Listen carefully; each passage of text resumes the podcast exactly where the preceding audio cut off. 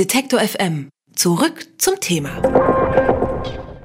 Es knirscht im Räderwerk der deutschen Bürokratie, denn bundesweit stoßen die Beamtinnen und Beamten an die Grenzen, wenn es um die Registrierung und Unterbringung der Flüchtlinge geht.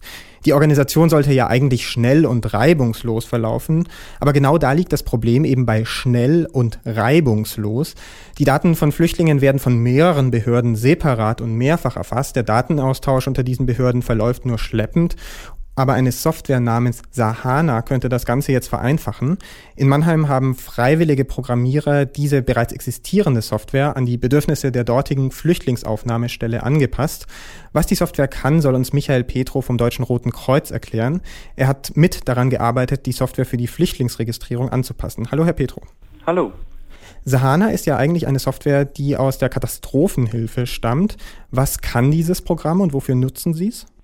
Also wir nutzen das Programm, um einen Überblick der Flüchtlinge hier bei uns in der, im, auf dem Campus zu haben. Die Software sagt uns einmal, wer das in Person ist, wie viele es überhaupt sind und in welchem Status beim Asylverfahrensprozess sie sich aktuell befinden. Wie hilft Ihnen Ihre Software ganz konkret bei der täglichen Arbeit? Wie benutzen Sie sie? Also mittels Filterfunktion können wir, wie bereits schon erwähnt, den Status festlegen, erkennen dann zum Beispiel, wenn sich jemand schon länger hier auf dem Platz befindet, können diese Meldung ans Regierungspräsidium geben, um so zu gewährleisten, dass er im Asylverfahrensprozess weiter berücksichtigt wird. Außerdem können wir den Flüchtling informieren, wie es nun weitergeht, was sind die nächsten Schritte und ja, Familienzusammenführungen können wir hierüber auch natürlich vollziehen. Würden Sie sagen, dass diese Software dazu führt, dass die Verfahren fairer, dass sie schneller ablaufen? Auf jeden Fall. Wie bereits gesagt, ich sehe, wie lange ist der Flüchtling schon hier?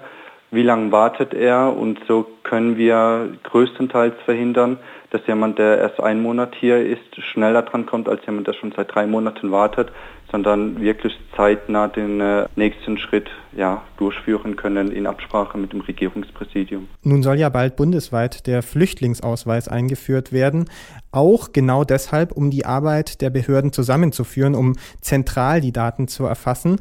Braucht es dann Ihre Software überhaupt noch? Ich behaupte mal ja, weil die Software ist sehr individuell, gerade auf unsere Bedürfnisse angepasst worden. Das bedeutet, wenn jemand ins Krankenhaus geht, wenn er bei der Polizei ist, ich kann das hier wirklich regional mit eintragen, mit einbeziehen.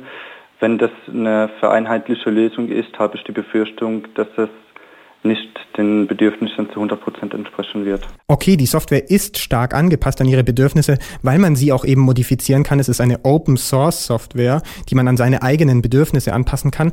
Aber genau dieses hat ja das Bundesinnenministerium kritisiert. Sie sagen, Open Source Software, das kommt uns nicht ins Haus. Sehen Sie diese Sorge als berechtigt an?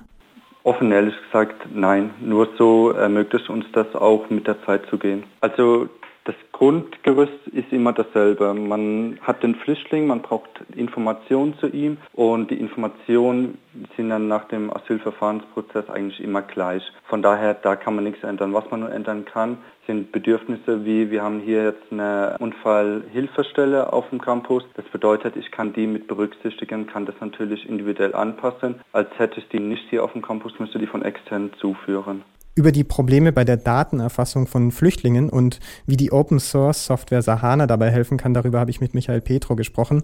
Er hat daran mitgewirkt, diese Software an die Bedürfnisse der Mannheimer Flüchtlingsaufnahmestelle anzupassen. Wie es funktioniert, hat er uns erklärt. Vielen Dank, Herr Petro. Aber gerne doch.